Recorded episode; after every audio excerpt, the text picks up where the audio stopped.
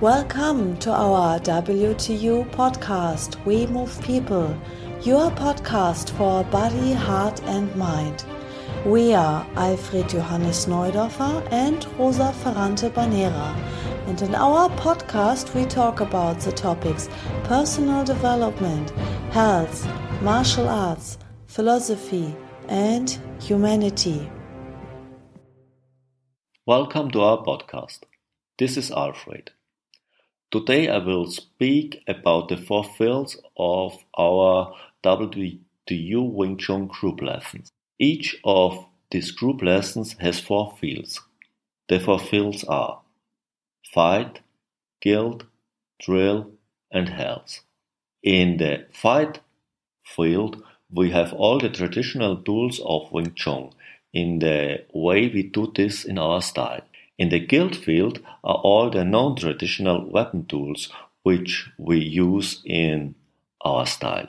In the drill field, we have the exercises for coordination, cardiovascular training, basic exercises, punching power exercises with and without music. And in the health field, we have all the tools for the natural movement and the human health.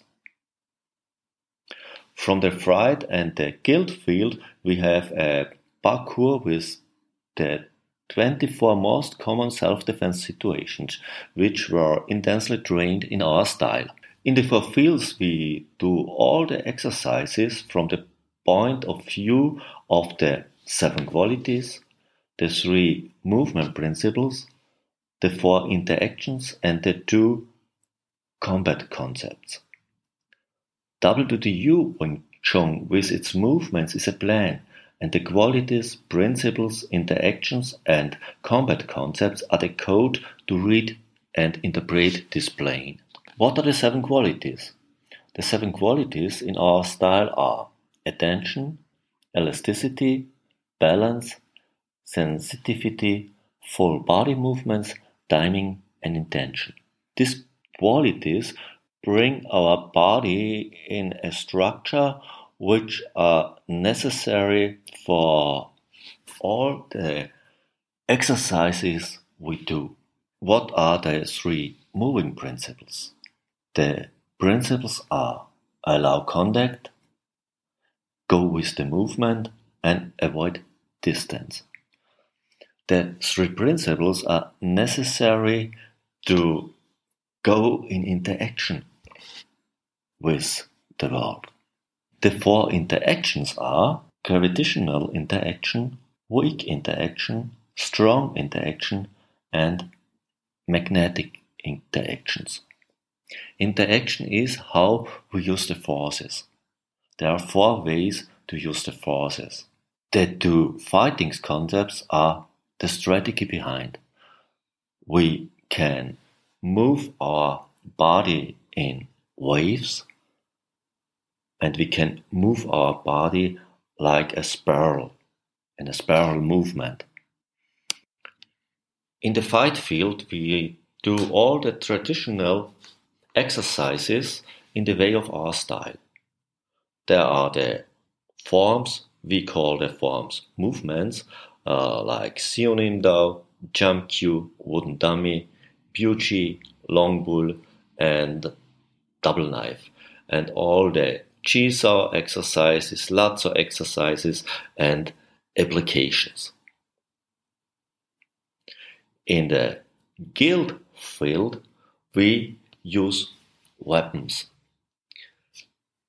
Why we use uh, weapons? Weapons for us are extensions from the body. And we also activate the neural network of our body with the weapons. Wing Tsun is for us not the tools we use, it's the way how we use the principles, interactions, and concepts. So we have the traditional tools from China, and then we have the other weapon tools from Europe. We also see our WTU way as a combination of the China way and an older, not Chinese way from a style with the same principles. We call this the assassin way. In the field drill, we do a lot of the basic training. We do the cardiovascular training and punching power exercises that we can hit hard with a falling step and all these things.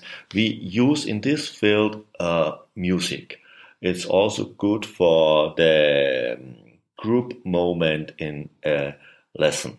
These exercises can all members of a group do together. In the fields fight and guild, most of the exercises are exercises especially for the level module the student is in. In the last field, the health movements, uh, we do our three health movements. We call the three movements Snake of Fire, Wings of the Eagle, and Baraka. We also do breathing exercises and partner movements. All the movements in the health part is not for fighting, it's for relaxation and health prevention. WTU Wing Tsun is for me the natural way of moving. So I hope you have now a little impression about the group lessons in our style. Next time I will be back with Rosa. Thanks and bye